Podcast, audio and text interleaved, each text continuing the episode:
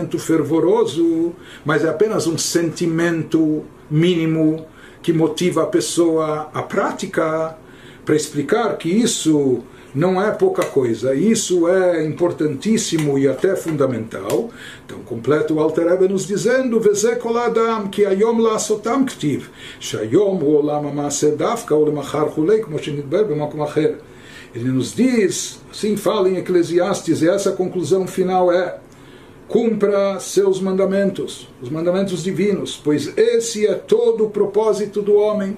Ou seja, o propósito do ser humano aqui ainda não é galgar alturas espirituais ou ficar imbuído de sentimentos sublimes a Deus. O principal propósito do ser humano aqui consiste em que? Cumprir os mandamentos, cumpri-los na prática.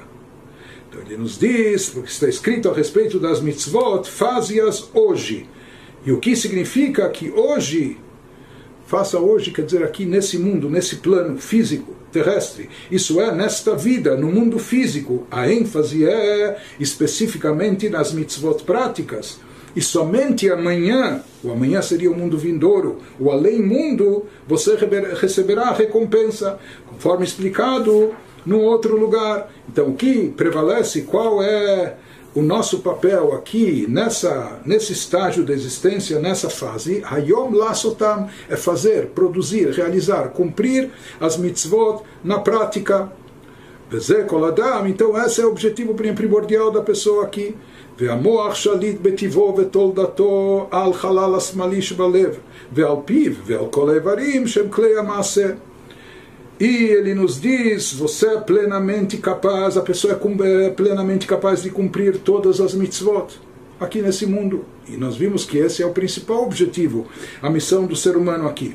E como a pessoa é capaz de cumprir, visto que, como aprendemos já anteriormente, o cérebro governa o lado esquerdo do coração, mesmo aquele lado onde há inclinação negativa, de modo inerente e natural.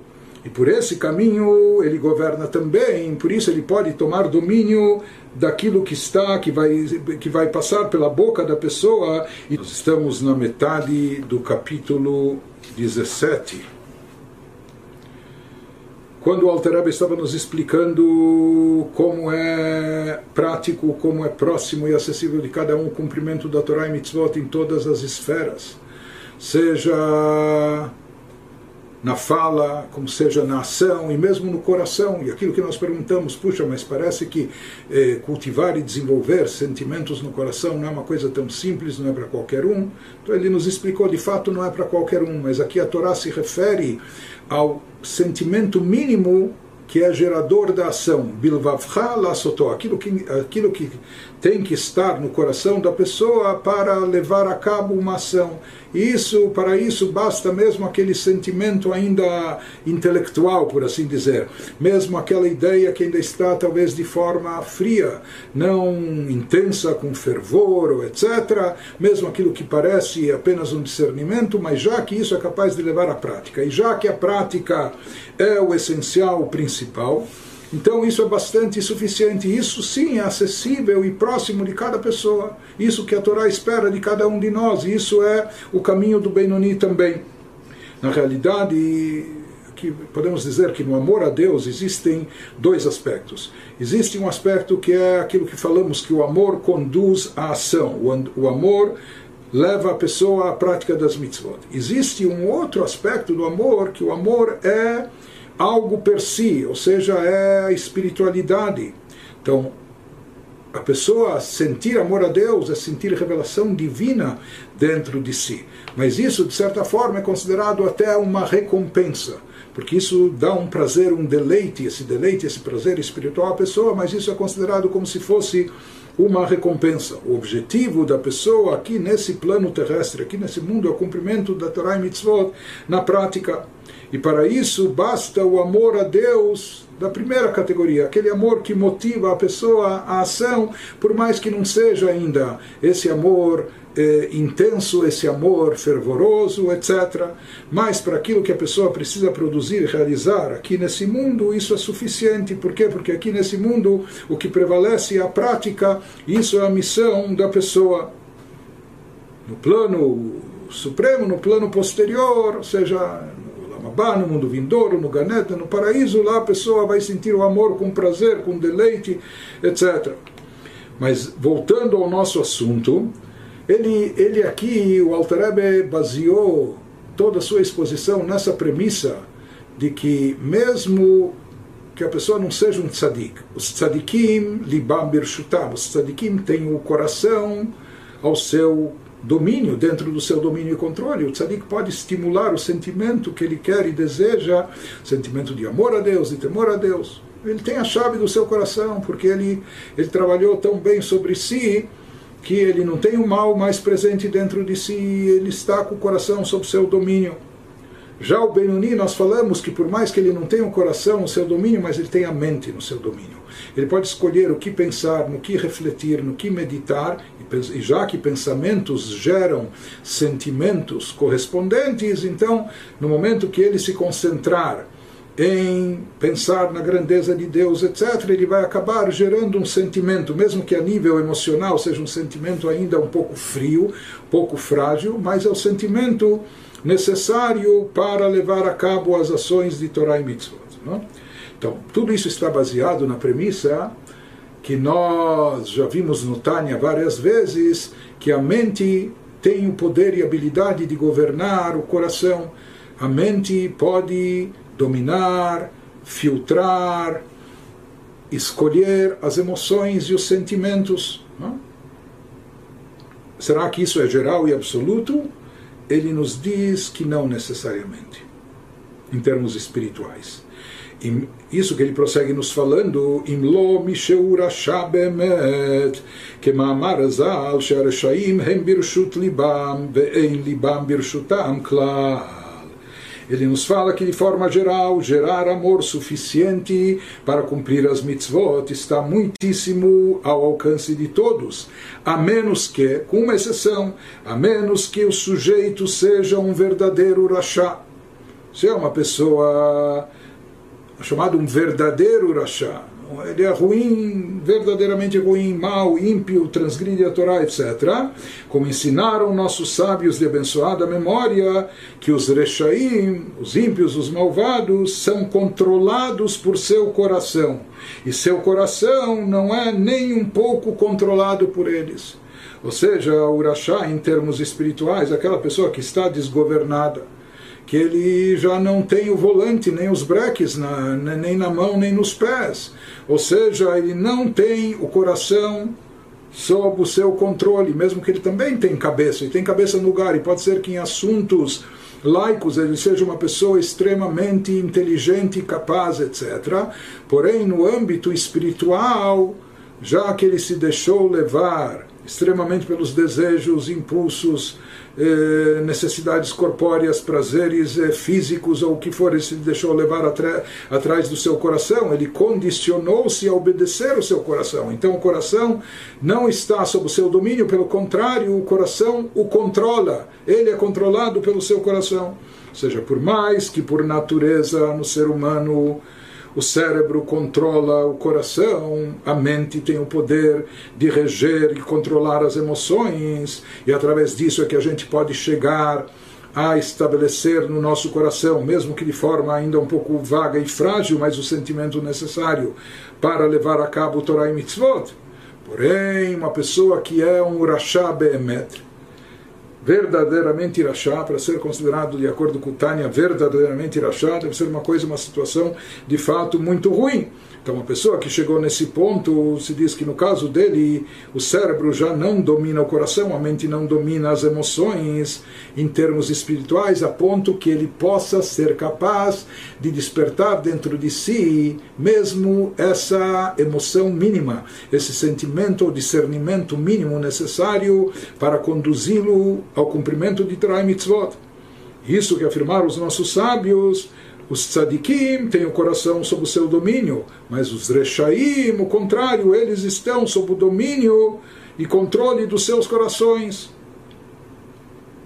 Ou seja, que mesmo essa ahavá, esse amor mínimo a Deus que é necessário para estimular o cumprimento de Drai Mitzvot, o Rashá não é capaz de despertar dentro de si. Aparentemente, eh, isso nos leva a um questionamento, uma vez que isso é uma natureza do ser humano, que o cérebro rege as emoções, rege o coração, ou seja, o, a cabeça está acima do coração, a mente tem o poder, de forma inata, de forma natural no ser humano, a mente tem o poder de controlar e dominar as emoções, então por que que no caso do Rachá, do, do ímpio, do malvado, por que que no caso do Rachá isso não acontece? Também é um ser humano, então por que que essa regra não se aplica para ele? Então, isso que ele nos explica a seguir, onesh al godel avonam. Essa perda do autocontrole, na verdade, é uma penalidade do céu, imposta por causa da enormidade e magnitude de seus pecados. Na realidade, de fato, a natureza do ser humano é que o, o cérebro, a mente, possa dominar as emoções Porém, em termos espirituais, isso não funciona, não está funcionando nesse momento em relação ao Urachá. Isso é uma, um castigo, é uma punição que é imposta a ele em função da magnitude dos seus pecados, de tantos e quantos pecados ele fez. Por isso, ele acaba perdendo, ele não tem acesso ao volante, aos freios, ele perdeu esse domínio, ele perdeu por completo essa condição natural, inata, que todo ser humano, todo Yehudi, ele deveria ter. E isso ocorre naquela pessoa que é chamada aqui de um Rasha Bemet, uma pessoa verdadeiramente ruim, muito mal, etc., que então eh, lhe é aplicada essa punição.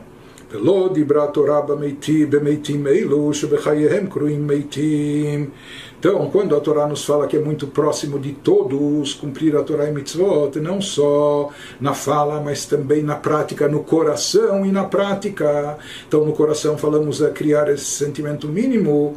A Torá se refere a todos aqui, mas ele fala que aqui a Torá, ao afirmar que todos são capazes de cumprir os mandamentos, a Torá não se referia a esses verdadeiros rechaim, que eles são considerados mortos, ou seja, eh, eles mataram a sua espiritualidade, eles são considerados como aqui criaturas mortas, como ensina o Talmud, que os Rechaim são chamados mortos em vida. Por quê? Porque a espiritualidade deles está morta, pois se amorteceram, tornaram-se insensíveis ao bem em sua alma. Então aqui a Torá se refere aos seres vivos, quando diz que é muito próximo de todos, mas não a esses Reshaim Bemet, que são considerados seres que mataram sua alma, sua espiritualidade, tiraram ela de circulação. Será que isso tem solução? Isso que prossegue o Rav Shneur Zalman nos dizendo que Bemet l'Reshaim le'atchil lavod Hashem. Então, de fato, o que, que a gente vê? Que um rachá, uma pessoa que está nesse status quo, uma pessoa que está nessa condição, que se encontra nessa situação baixa espiritual, pior do que baixa, nessa, eh, nessa situação trágica, a verdade é que ele nem pode começar a servir a Deus nesse estado espiritual que ele se encontra. Como ele vai poder eventualmente esboçar eh, uma virada, como ele vai poder começar a servir a Deus? E daí começar a pensar em como cultivar um amor mínimo, etc. Em primeiro lugar, para tanto, ele precisa mudar o seu status quo. Ele precisa cambiar, precisa mudar a sua situação. Sair dessa situação. Como ele muda e modifica a sua situação, o seu estado? Através de chuva, através de arrependimento, penitência, voltando a Deus com o coração partido.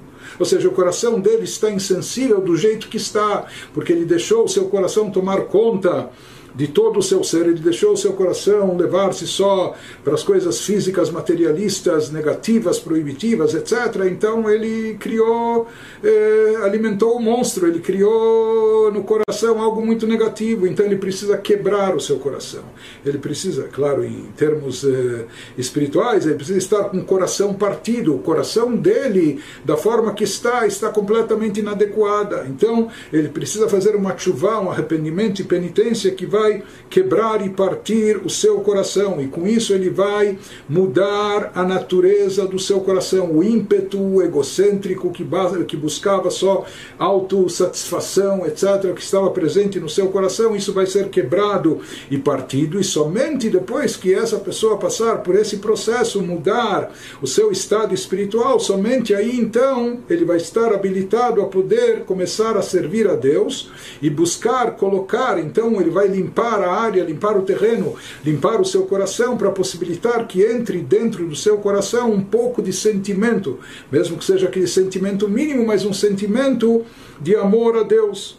Isso que ele nos diz כי באמת אי אפשר לרשעים להתחיל לעבוד את השם בלי שיעשו תשובה על העבר תחילה. Porque na realidade os verdadeiros rechaim, essas pessoas que são extremamente más e que estão no estado espiritual muito negativo, elas não podem começar a servir a Deus regularmente sem antes se arrependerem do passado, de maneira a quebrar as clipot que formaram uma cortina divisória permanente e uma parede de ferro que se interpõe entre eles e o seu Pai no céu. Ou seja, Aqui esse Rashá ele tem que fazer um serviço antes de pretender servir a Deus ou antes de pretender ter algum sentimento positivo, por mínimo que seja, de amor a Deus no seu coração. Primeiro ele precisa limpar a área, primeiro ele precisa retirar o entulho, primeiro ele precisa retirar toda a sujeira que se acumulou no seu coração, ele precisa quebrar e romper as chamadas clipot, aquelas cascas não é? Eh, que são negativas, ou tudo aquilo que está servindo de invólucro, que está crostas que estão cobrindo o coração, tirando toda a sua sensibilidade para o lado espiritual. Isso está se constituindo em uma cortina de ferro. Isso está se constituindo numa muralha que separa e afasta ele, como uma divisória entre ele e o Pai Celestial e Deus. Não é?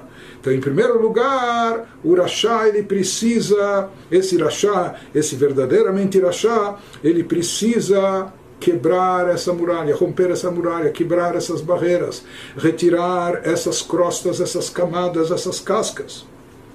Então ele nos diz um serviço, em outras palavras, ele está nos dizendo que um serviço a Deus, genuíno e verdadeiro, imbuído de algum sentimento profundo, na verdade, isso é inconcebível num rachá. Uma pessoa que se encontra nesse estado de rachá, enquanto ele não fizer essa lição de casa, quanto tempo leva essa lição de casa? Não sei. Isso é uma coisa que pode ser muito relativa. Às vezes a pessoa tem um arrependimento tão, tão, tão intenso que pode ser que em uma hora, em um momento, não, é? não sei se é em Yom Kippur ou em outro dia, no dia que for, pode ser. E tem outras pessoas que isso pode ser um processo que pode levar eh, meses ou anos, não é? Mas de qualquer forma, esse Irachá, naquele estado e situação que ele se encontra, ele não pode ainda conceber um serviço verdadeiro a Deus antes de passar por esse processo, porque ele não tem o coração no seu, ou seja, ele não, não, não tem não só ele não tem acesso ao seu coração em termos espirituais para poder